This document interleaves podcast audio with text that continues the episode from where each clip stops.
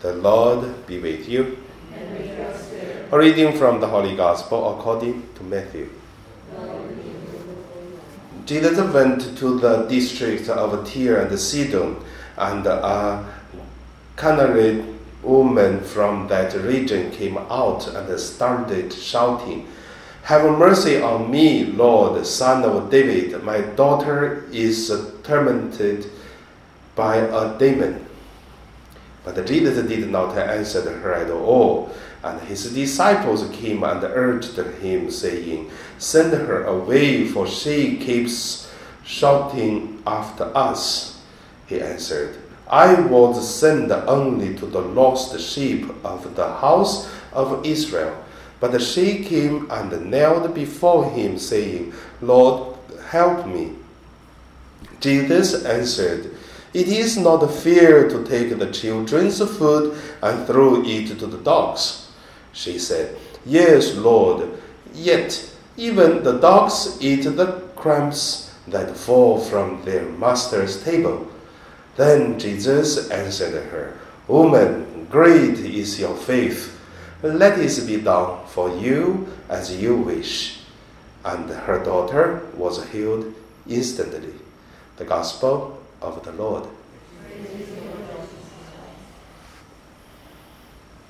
So today we're celebrating St. John Vianney's uh, feast day. And also today's the Gospel talk about uh, uh, faith. The woman's faith is such a strong. So based on this, my meditation name is uh, Faith Pray. First, let us look at uh, faith. The first reading gave us a, a very interesting example who is unfaithful uh, life. Israel people. You look at it, it's very interesting. Israel people, they just experienced how did Moses and the Lord use the ten big miracles and the huge big miracles to uh, fight with the Egyptian king, and then so that they escape from a slavery life, or they just uh, experience. And then also, as soon as they enter into the wild place, and they start to complain, complain, and complain. No others. It seems yesterday the things happened for them is nothing. They did not remember anything. That's the whole very long first reading you can see. It's very interesting. And uh, God promised, God the prophets, Moses, is giving them so many uh, message, give them so many promise, but whatever, it really did not happen to help them to live little, even little bit of faith. That is why today you look at. I always wondered when I was young. I read the the Bible, the whole Bible. When I studied in high school, I read through the whole Bible. Then I wondered why these Israel people they all died in the desert. The whole generation died. Why God is so cool? And um, little by little, I found maybe they die in the desert is, is also good for Israel people, which means that generation people they do not bring their bad habit to the new promised land. According to the to the Old Testament, they are not worthy to go to the promised land because they have no faith. They tested and then they failed. Or whatever, uh, I don't want to go to more details. I just want to say that people even saw miracles doesn't people have faith.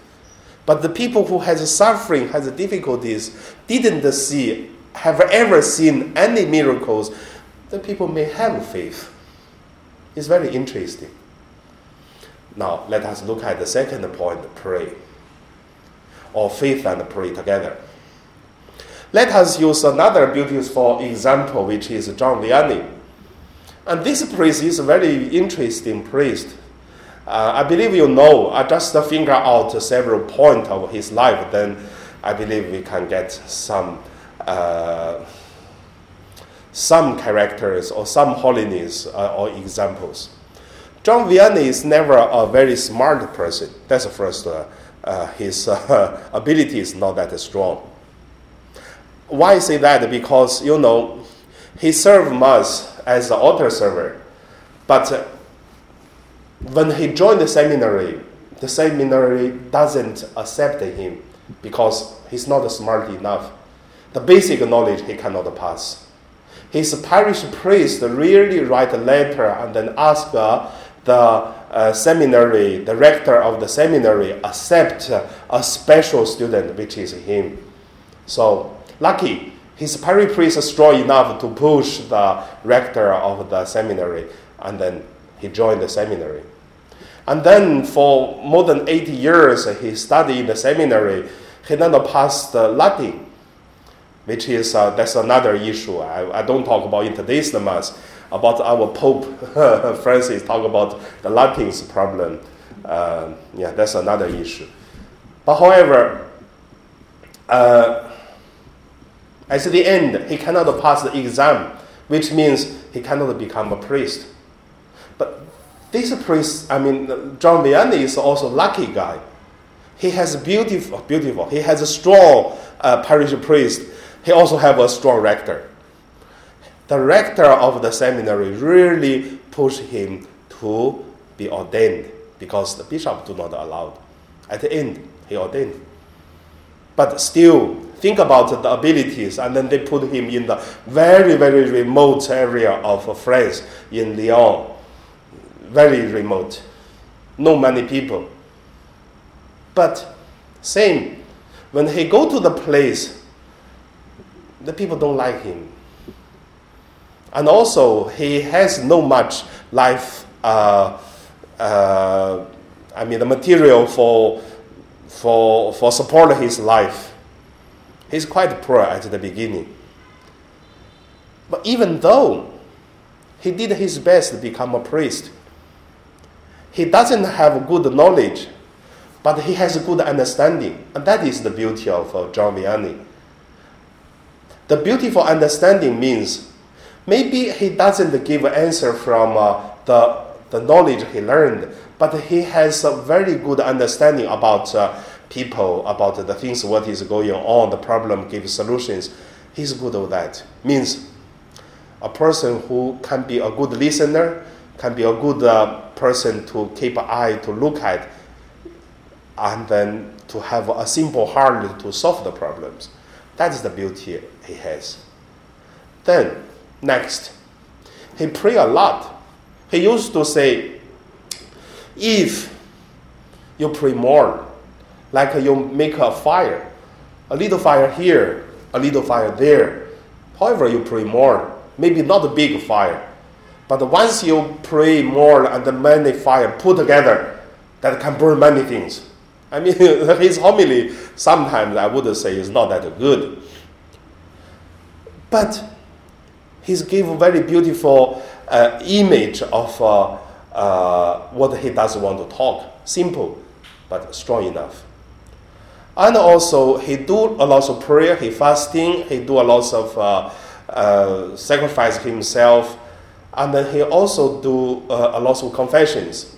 I tell you, to do confession is not that kind of comfortable things because when you sit in the box, which is no people come, then or some people telling you stories, not to confess, confess others' uh, sin, confess uh, whatever. It's not that comfortable. But whatever, he can sit in the confession box for more than 10 hours a day, which is a miracle.